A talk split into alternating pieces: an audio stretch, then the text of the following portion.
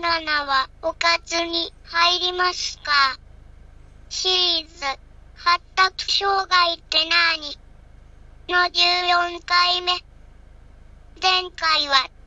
ADHD の子との関わり方について少し詳しくお話ししたね。今日は ADHD の関連障害と間違いやすい障害についてお話ししてみるね。ADHD には重複しやすい障害や間違いやすい障害があるんだ。LT、学習障害や精神発達期待、これは知的障害とも言うね。自閉症なんかもそうだね。この辺をまとめて、この頃は、自閉性スペクトラム障害とか言っているんだ。最初は別々の障害だったんだけど、重複、つまり、オーバーラップしたり、それぞれの障害の延長線上に、あったりするんから、新しい診断基準で、まとまったんだね。この障害は、全部、中枢神経系が、上手に働かないことが、原因と言われてるんだ。ここで、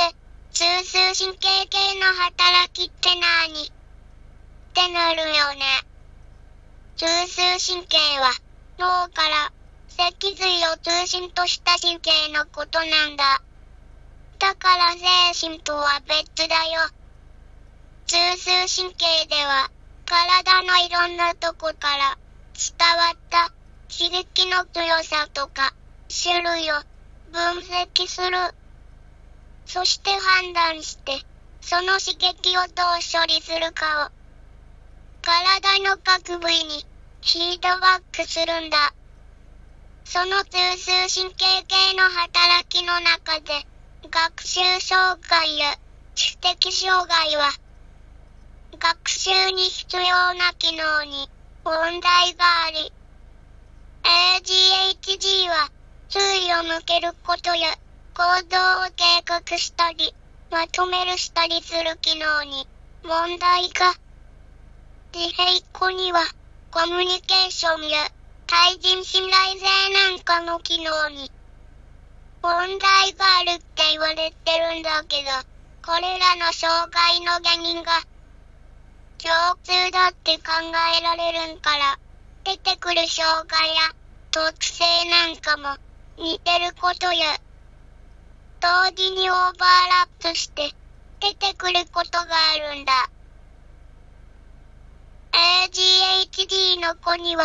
他の障害も出てくることが多くて、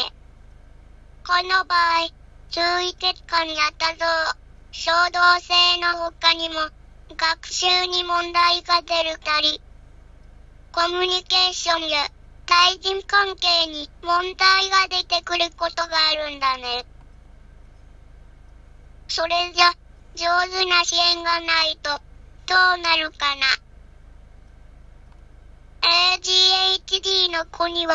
他の発達障害とオーバーラップすることが多いってお話ししたけど、ADHD だけの子って少ないんだ。オーバーラップしてる障害によって、その特性とか特徴、苦手なことがいろいろ出てくるんだけど、どんな特徴や特性でも失敗経験がたくさんだったり、両親や先生とかの周囲の人からたくさん叱られるで辛い気持ちになっちゃうんだ。ADHD の子も他の発達障害の子も叱られることが多くて周りの人から認めてもらえないくて、どんどん自信がないなって。お勉強とか、学校に行く気持ちがなくなったりしちゃう。反対に、毎日ストレスフルで、人を叩くしちゃったり、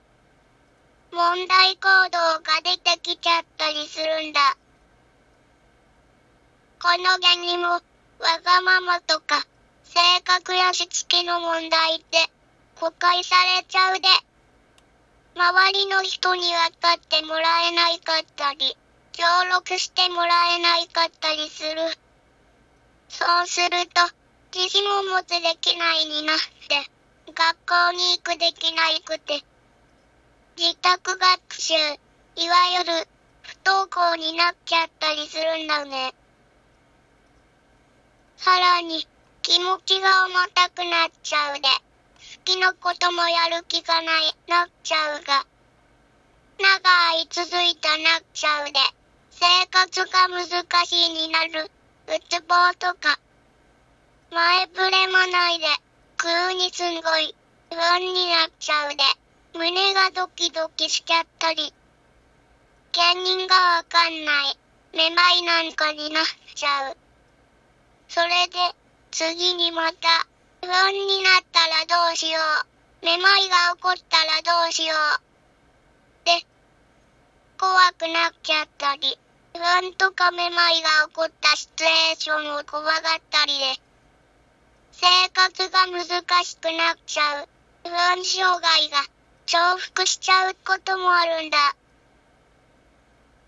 お話が長いになっちゃうから、今日はここまで。ADHD とオーバーラップしやすい障害や間違いやすい障害についてお話ししてみたよ。次回は ADHD と他の障害を比べっこしながら特徴についてお話ししてみるね。聞いてくれたとてもありがとう。マハロー。